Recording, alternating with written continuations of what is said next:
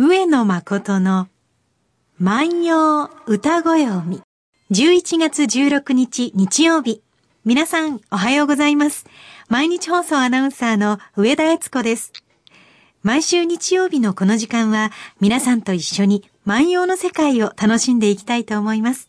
私たちに万葉時代のちょっぴりいい話を聞かせてくださいますのは、奈良大学教授の上野誠先生です。先生おはようございますお。はようございます。お鍋が美味しい季節がやってきましたなね。るほど、なるほど。うち毎週週末はお鍋なので、うん。土曜日にお鍋をして、うん日曜日の朝はその残りをいただくというのあなるほどね。恒例になってきました。いや、これはもう非常にですね、はいもうもったいないという思想がですね、そうですそうですあの、行き渡った。二日目いい出汁が出てるんです。うん、そうです、そうです。その、あれを、その、よく出たね、ええ。お出汁をその、どういただくかというのが鍋のね、うんうんうん。その、楽しみの、その、最後の楽しみでね、これはもう、おうどんがいいのかね、はい。え締めはそれとも、締めはね、うん。えーお雑炊にするのすか。中華そばが合う場合もありますしあねな。るほどね。なるほどね。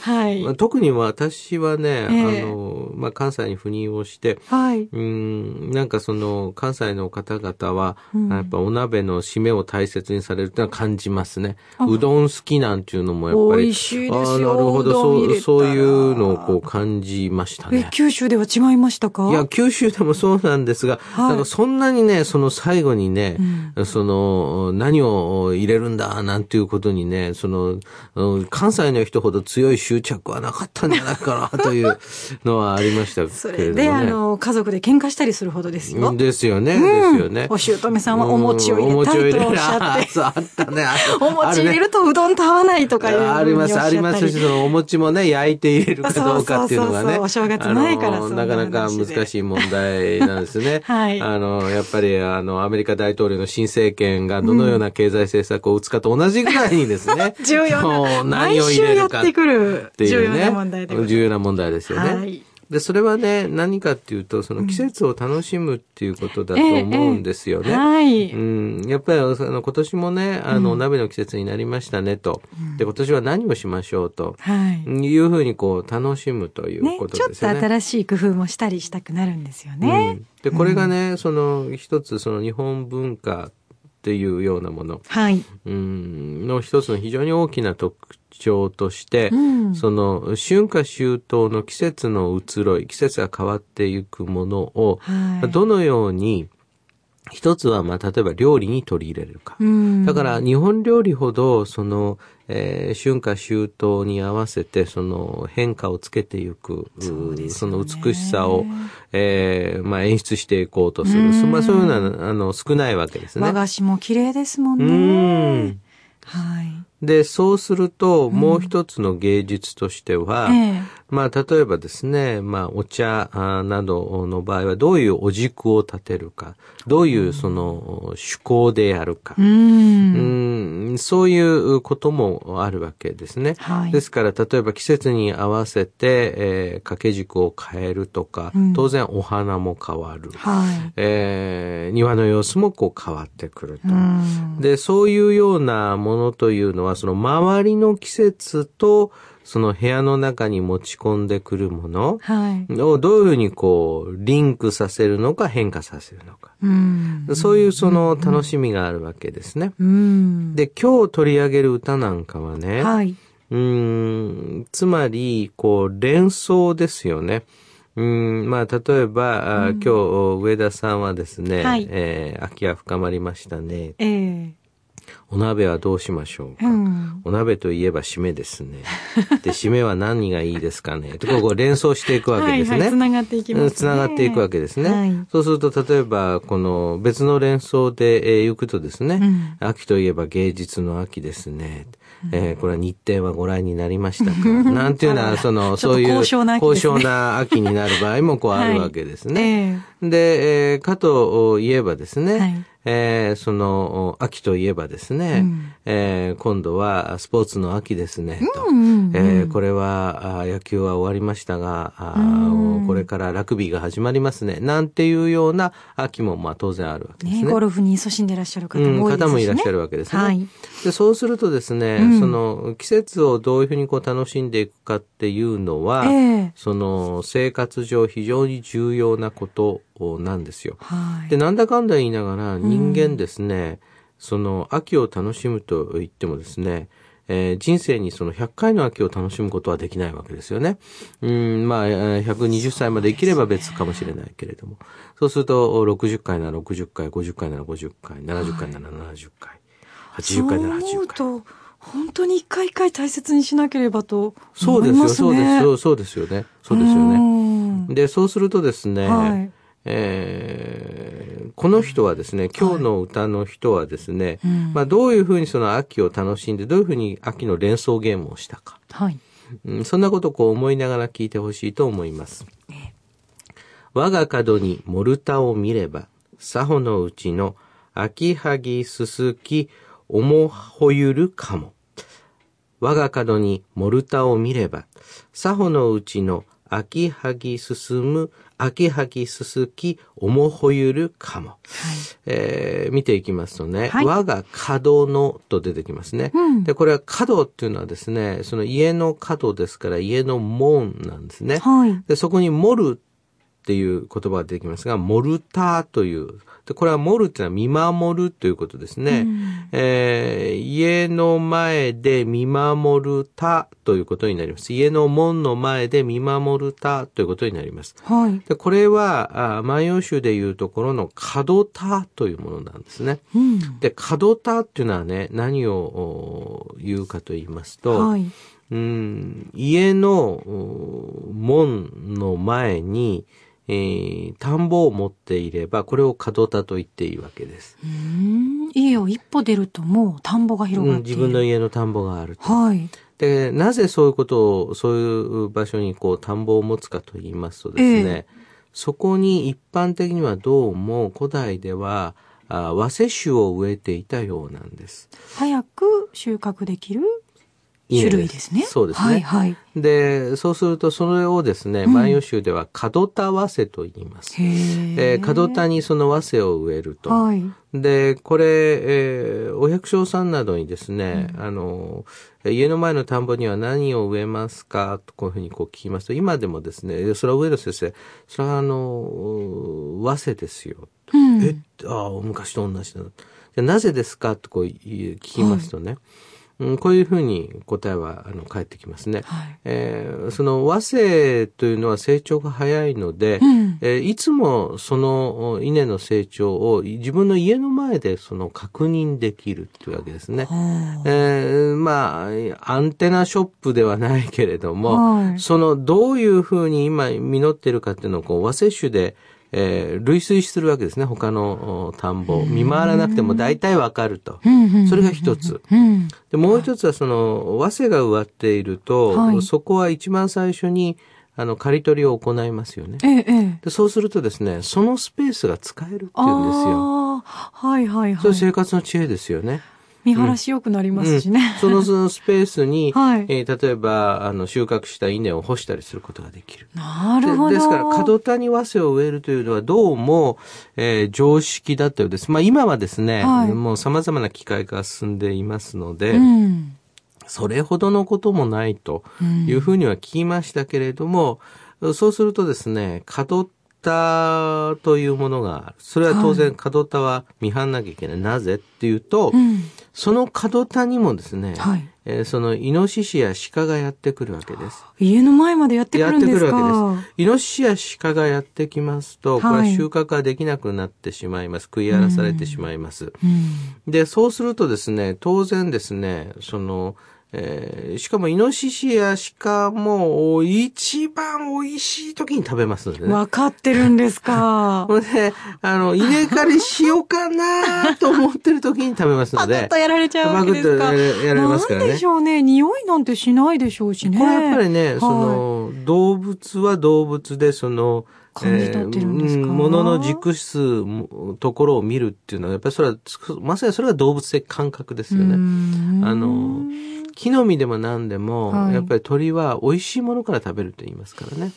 うん。だからやっぱり熟していいものから食べていきますから、うん。で、当然、それはもう見張んなきゃいけないから、我が角にモルタを見ればということになりますから、はい。えー見張っているそのお田んぼを見ると、うん。そうするとですね、えーお俺の家、俺の家の前には、あー田んぼ、田んぼは見張らなきゃいけない秋になると。うんでそういうふうに、まあ、連想しますね。はい。そうすると、この人は、作法のうちのっていうのは、この場合は作法のあたりのってことでしょうね。はい。えー作法のという呼ばれている地域内の秋萩、秋の萩とすすきをお思いゆるかも。すすきのことがこう思われるのだなあってわけですね。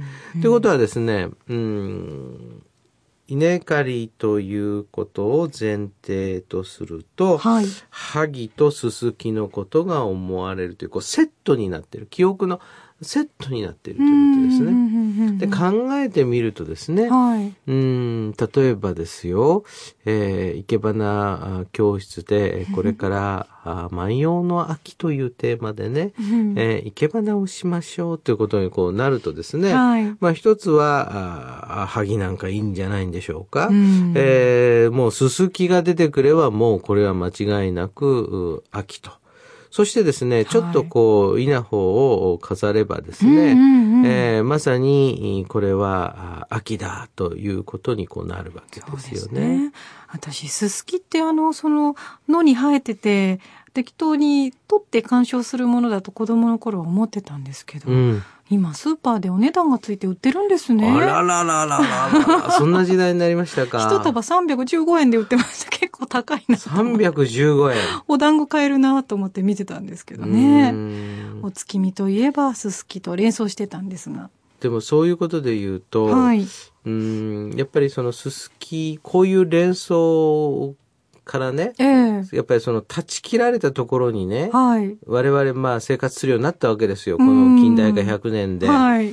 えーすすきというのはどこにでも生えてるもんだというのが、うんもう都会ではそんなところはないと。ないですよね。もう、例えばね、あのーそうですね、河原なんかだとですね、もうはい護岸、工事をすると途端にすすきはなくなりますのでね。そうなんですか。うん。ですから、そういうことで言うと、はいでもね、その315円という値段設定が微妙なんですが、はい。315円なら、ええ私は、うん。このう日本人の季節感を大切にしたいわという人がですねすよねいるわけです多ね。いんだと思います。うん私も、その、子供にお月見というのはこういうものだよと教えてあげたかったので、うんお金を出してすすきを買って、うん月を見ました、子供と一緒に。うんはい。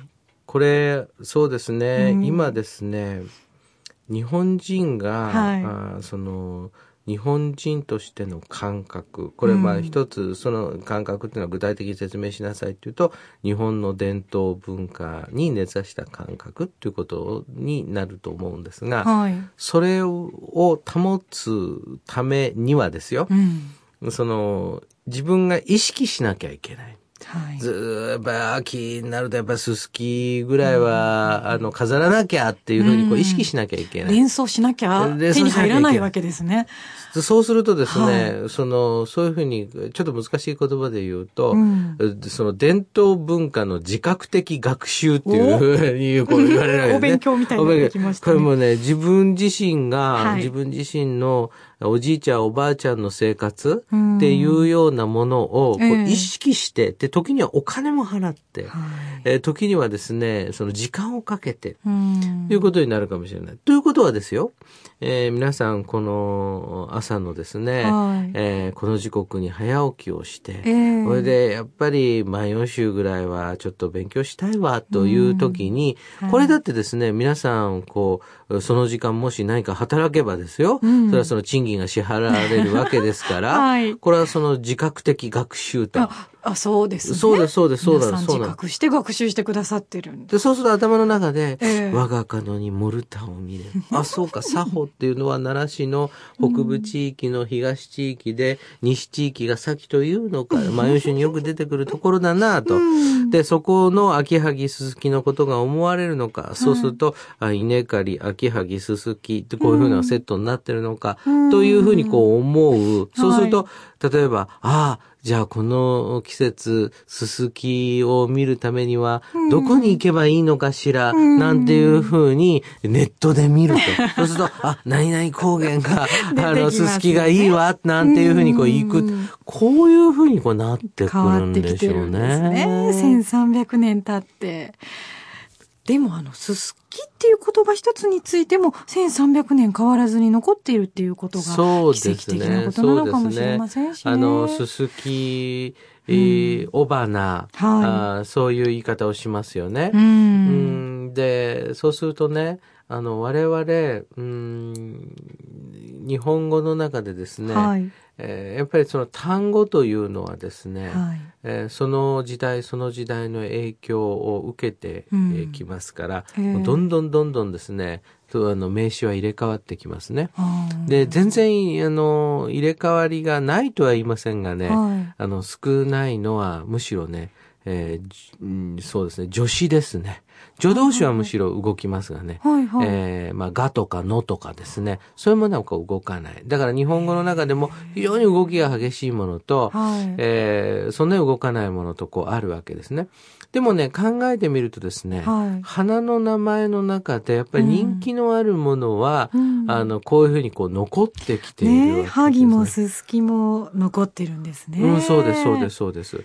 で、それをね、こう、また、現在でもですよ。はい。例えば、どうでしょう。日本画を勉強しましょう。なんていうようなことになるとですね、うんえーそうすると、この季節になると、ちゃんとですね、にその、日本画の先生はですね、じゃあ、すすきの練習をしましょうなんてですね、綺麗なこう線をですね、こう描いてくれるわけですよね。うんあのカーブは綺麗ですよね。そうそうそうそうそう。稲とちょっと似てますよね。そうそう。で、これがこう、うんそういうふうにこう、あの、あの、筆でね、はいスーッと書けるようにならなければいけませんよ、なんていうふうにこう教えるわけですよ。はい。だから、これ考えてみると、はいまあ、万葉集というのは、うんどうでしょう、日本人のね、まあ、一つの季節感を勉強する上で、うんうんその古いものをね、はいまあ、勉強する教科書。うん、そんな意味あるかもしれません。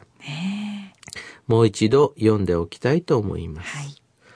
我が門にモルタを見れば、佐穂のうちの秋はぎすすき、おもほゆるかも。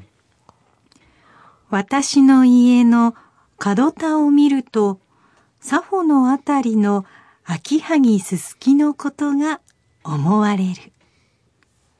今日は、牧野十2221番の歌をご紹介いたしました。皆さんの周りにも、え遥か昔と変わらぬ秋、探してみてはいかがでしょうか。また、上野先生に聞いてみたいことや番組の感想など何でもお寄せいただきたいと思っています。番組でご紹介させていただいた方には特製のポーチをプレゼントいたしますね。宛先です。郵便番号530-8304毎日放送ラジオ上野誠の万葉歌子読みの係まで。メールアドレスは、歌ごよみ、アットマーク、mbs1179.com です。それでは、また来週です。さよなら。さよなら。